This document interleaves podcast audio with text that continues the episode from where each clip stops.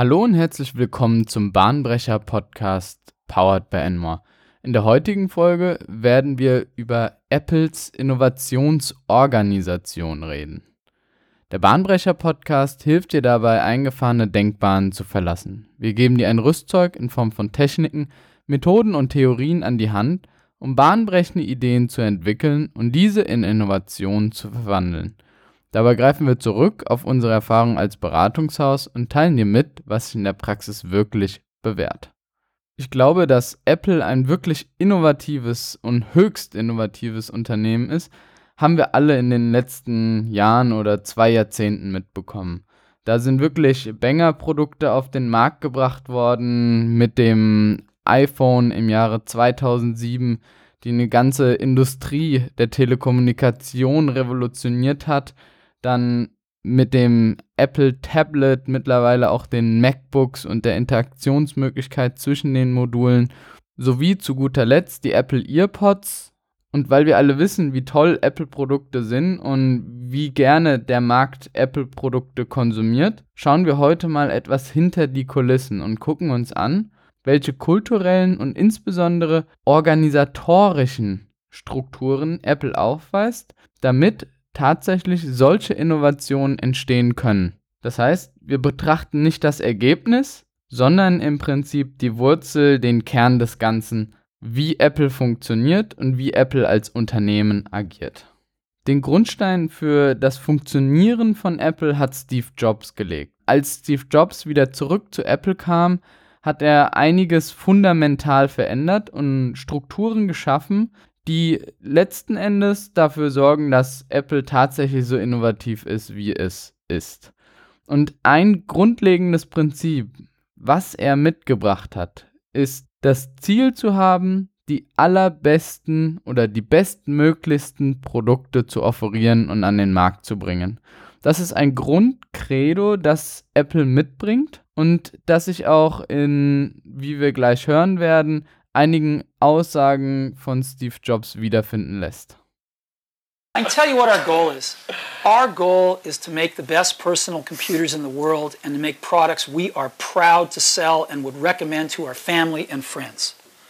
And we want to do that at the lowest prices we can. But I have to tell you, there's some stuff in our industry that we wouldn't be proud to ship, that we wouldn't be proud to recommend to our family and friends. And we can't do it. We just can't ship junk.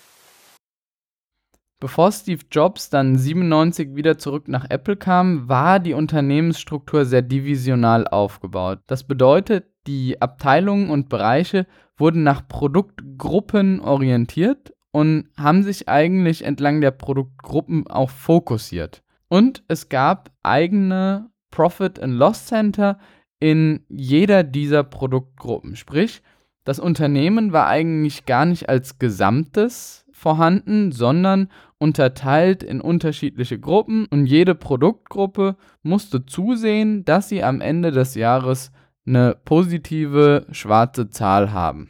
Steve Jobs hat das alles verallgemeinert. Er hat die divisionale Struktur in eine funktionale Struktur überführt und hat im Jahre 98 dabei die Funktionen Hardware, Software, Marketing, operativer Bereich, Service und Support, Verkauf, Finanzen und Recht vorgegeben. Und das Profit Center ist nicht mehr produktbezogen, sondern unternehmensbezogen.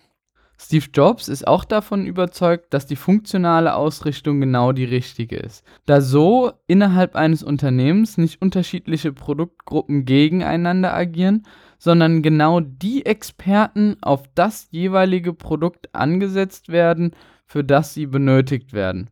Und nicht, dass die einzelnen Produktgruppen sich um diese Experten im Prinzip kämpfen und untereinander sich die Personen wegnehmen.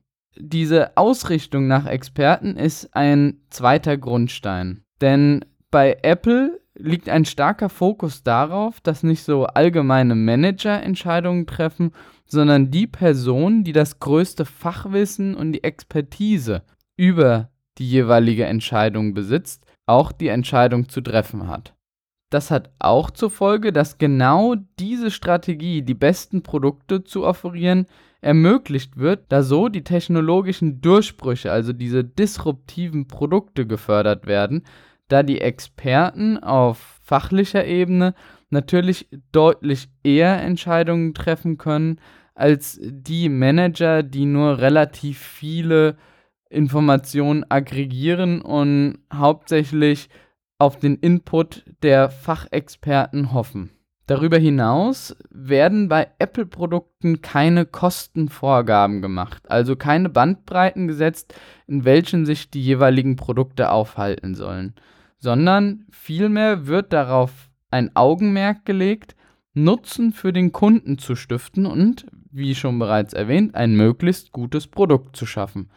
Die einzige Entscheidung und das Abwiegen, was sie tätigen, ist das Kosten-Nutzen-Verhältnis zu berücksichtigen. Denn Hightech ist immer möglich und führt natürlich auch letzten Endes zu sehr, sehr hohen Kosten, aber entscheidend ist, was der Kunde davon hat und was es dem Kunden bietet. And as we have tried to come up with a strategy and a vision for Apple, it started with what incredible benefits can we give to the customer? Where can we take the customer? Not starting with, let's sit down with the engineers and, and figure out what awesome technology we have, and then how are we going to market that? Ein Beispiel hierfür ist die Dualkamera und der Portrait Mode des iPhone 7 Plus. Und zwar war es das erste Handy, was mit zwei Kameras ausgestattet wurde und diese zwei Kameras haben es ermöglicht, Bilder in einem porträtartigen Modus schießen zu können, bei dem die Person scharf ist und der Hintergrund etwas verwaschen, etwas blurred ist diese doppelten Kameras in ein Handy zu bauen und die Technologie und den Algorithmus dafür zu entwickeln, hat Apple vor sehr, sehr hohe Kosten gestellt. Sie haben aber auch gesehen, dass die Entwicklung ganz stark hinsichtlich der Nutzung eines Telefons als Kamera und insbesondere durch die Verwendung von Social Media einen starken Schub bekam. Und in diesem Kontext haben sie die Entscheidung getroffen, dass der Aufwand, zwei Kameras in einen Telefon zu bauen, in ein Smartphone zu bauen, es wert ist, weil ein Nutzen für den Kunden vorhanden ist. Auch bei der Vergütung macht sich der Fokus auf eine gesamtheitliche Organisation und Ausrichtung bemerkbar, da im Research and Development Bereich die Bonis nicht abhängig von einzelnen Produkten und Produktentwicklungen sind der jeweiligen Personen oder Bereiche, sondern sich an der unternehmensweiten Performance orientiert.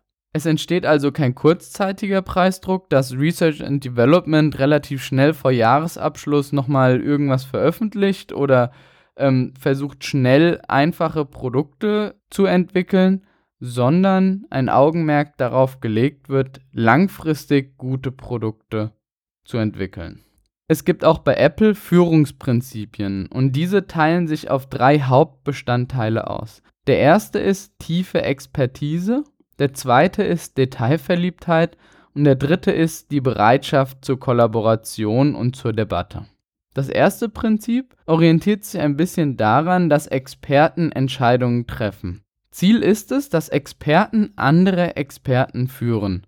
Also anstatt Manager die übergreifend irgendwelche Koordinationsfunktionen haben, wollen wir Experten, die an der Spitze stehen und Experten, zu denen die anderen Experten heraufschauen, die Informationen weiterbringen. Und das hat zur Folge, dass die Teams ungefähr so entstehen wie Sportclubs oder Sportteams. Da gehen die Besten auch immer zu den Besten, da sie nur von dem Besten etwas lernen können. Und ähnlich sieht es auch Apple, dass die hochrangigeren Personen eine größere Expertise ausbilden als die darunterliegenden Unternehmensstrukturen und Mitarbeiter und diese von sehr, sehr guten Personen besetzt werden, weil sie einfach auf den Erfahrungsschatz der jeweiligen Führungskraft zurückgreifen können und dadurch hohe Lernerfolge erzielen können. Sprich, Experten ziehen andere Talente an.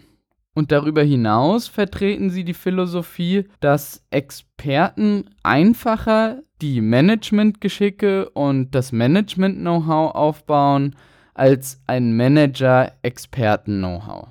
Sprich, die Transformation in die eine Richtung bzw. Erweiterung in die eine Richtung sehen sie als einfacher, als dass ein Manager die Möglichkeit hat, Experten-Know-how zu vermitteln. Oder diesen auch die Möglichkeit gibt, schneller lernen zu können.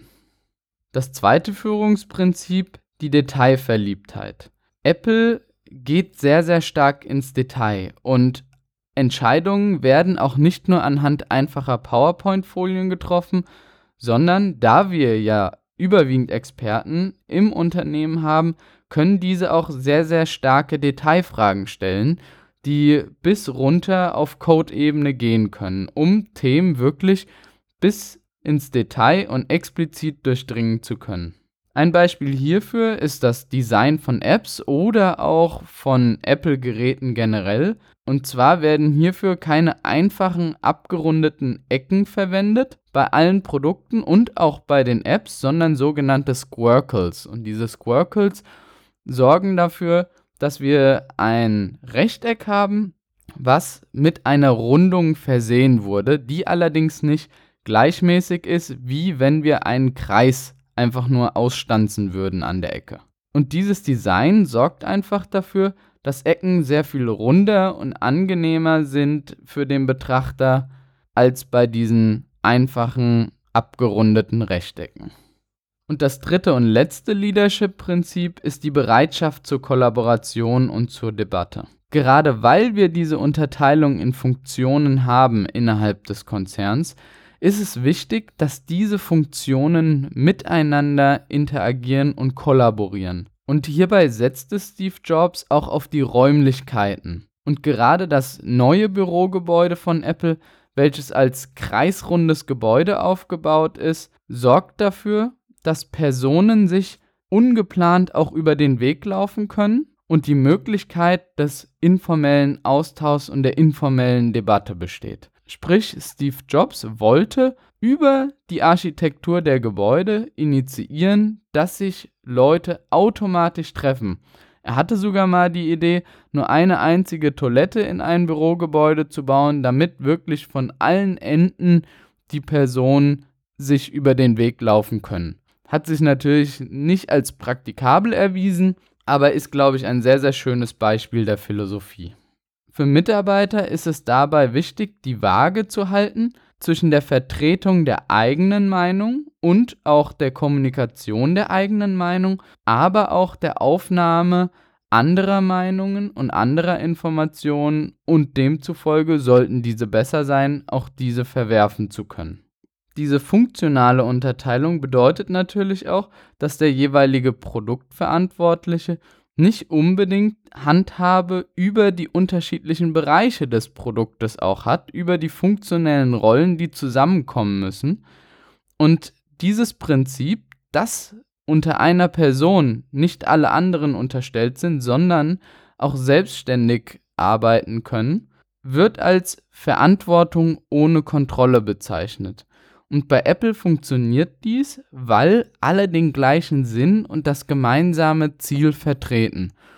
Und dabei im Prinzip den anderen Bereichen Vertrauen geschenkt wird, dass sie ihre bestmöglichste Arbeit leisten, ohne diese zwangsläufig kontrollieren zu müssen. Auch wieder unter Berücksichtigung, dass nur Experten in den jeweiligen Rollen eingesetzt sind. Seit 2016 hat sich Apple sehr stark vergrößert. So hat sich die Mitarbeiterzahl verachtfacht, allerdings die Anzahl der Vice Presidents nur verdoppelt. Das bedeutet natürlich auch, dass auf einen einzelnen Vice President deutlich mehr Themenbereiche abfallen. Und Tim Cook hat diesem Phänomen etwas entgegengewirkt, indem er gerade die Delegation von Aufgaben forciert hat. Sprich, Führungskräfte sind darauf ausgerichtet, drei Buckets oder Boxen zu füllen. Das ist einmal die Awning Box, da wo er selbst die größte Expertise hat und wo er sagt, das sind die Aufgaben mit höchster Priorität.